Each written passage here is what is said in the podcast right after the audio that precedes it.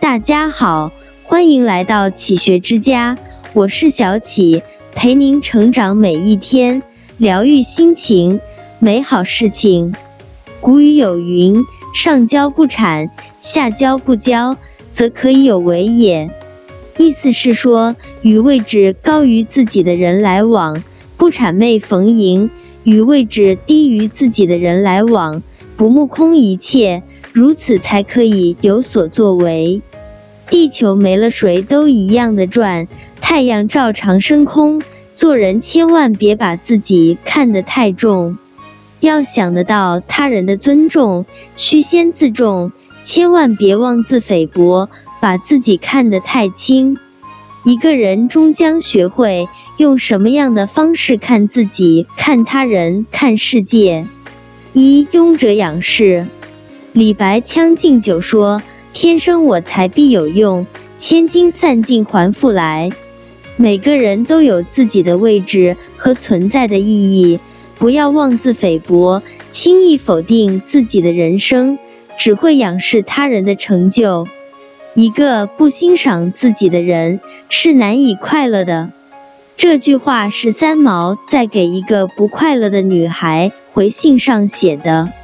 这位女孩曾向三毛倾诉，自己二十九岁未婚，只是一个小办事员，长相平凡，工作能力有限，没有异性对她感兴趣，内心暗淡，非常自卑。她还说：“像我这么卑微的人，不知道活着还有什么乐趣。”可能很多人都会有这样的时刻。一边仰视着他人的风光辉煌，一边觉得自己一无是处，活得患得患失。但只仰望别人的长处，再来苛求自己完美是不公平的，是庸者所为。你在自我否定上多花一分钟的时间，就等于少了一分钟的时间去提升自己。才女李清照说：“何须浅碧深红色。”自是花中第一流，不看轻自己，不仰视他人，懂得肯定自己，欣赏自己，才是对生命最大的尊重。当我们不再仰视所有人时，瞧得起自己时，方能活出自我，赢得自由。二傲者俯视。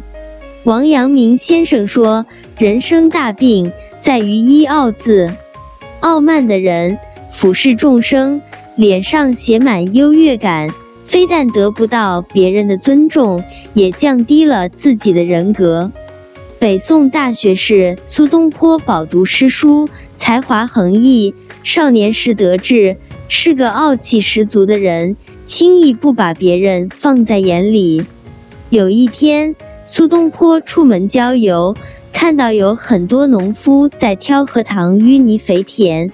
他信步走到了一条田间小道上，却迎面碰到一个挑着泥担的农妇，两人狭路相逢，互不相让。苏东坡见状，便狂妄自大地说：“万般皆下品，唯有读书高。我是读书人，你应该给我让路。”农妇听后大笑，说：“你既然是读书人，可会对对子？”苏东坡自是答道：“我学富五车，当然可以。”于是农妇不假思索地说：“一旦种你挡子路。”苏东坡半晌无言以对，田埂两旁的农夫都望着他的窘态，捧腹大笑。情急之下，苏东坡回了一句：“两行夫子笑颜回。”此时他虽然对了下联。但心有惭愧，自觉地走到一旁让路。《礼记》有云：“君子不自大其事，不自上其功。家财万贯也好，才华横溢也罢，都别骄傲自满，心中有谦卑，世界才会对你友好。人生一世，太把自己当回事，用傲慢心俯视众生，看红尘万丈，难免为世相所迷。”君子从不居高临下俯视他人，持一颗谦卑心，看世间万物，才能简单明了。三智者平视。杨绛先生有句话说：“无论人生上到哪一层台阶，阶下有人在仰望你，阶上亦有人在俯视你。你抬头自卑，低头自得，唯有平视，才能看见真实的自己。行走于世间，风云变幻无穷。上坡时别瞧不起山下的人，站在山顶也别看不起正在上坡的人。”真正的智者，从不高看自己，也并不低估他人。平视才是见自己、见众生、见天地的真谛。杨绛先生是这样说的，也是如此做的。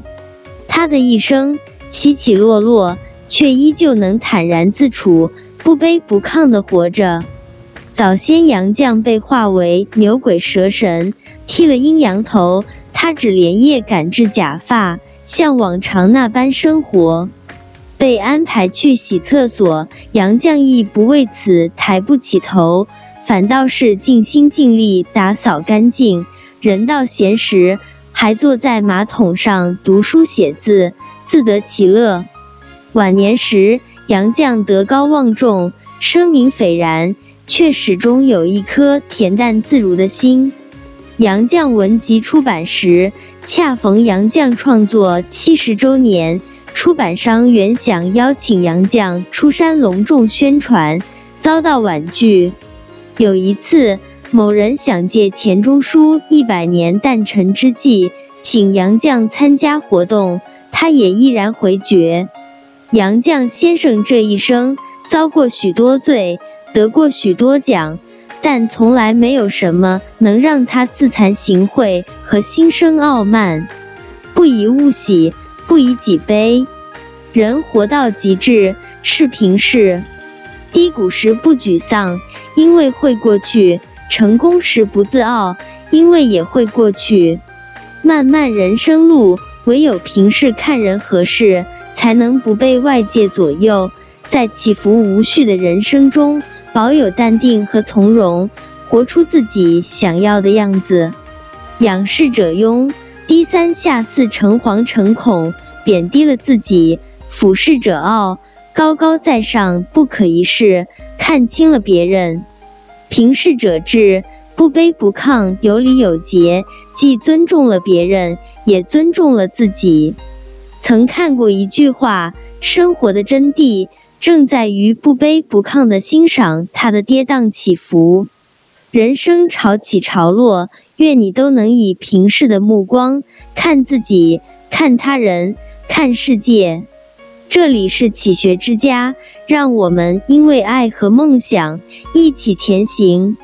更多精彩内容，搜“启学之家”，关注我们就可以了。感谢收听，下期再见。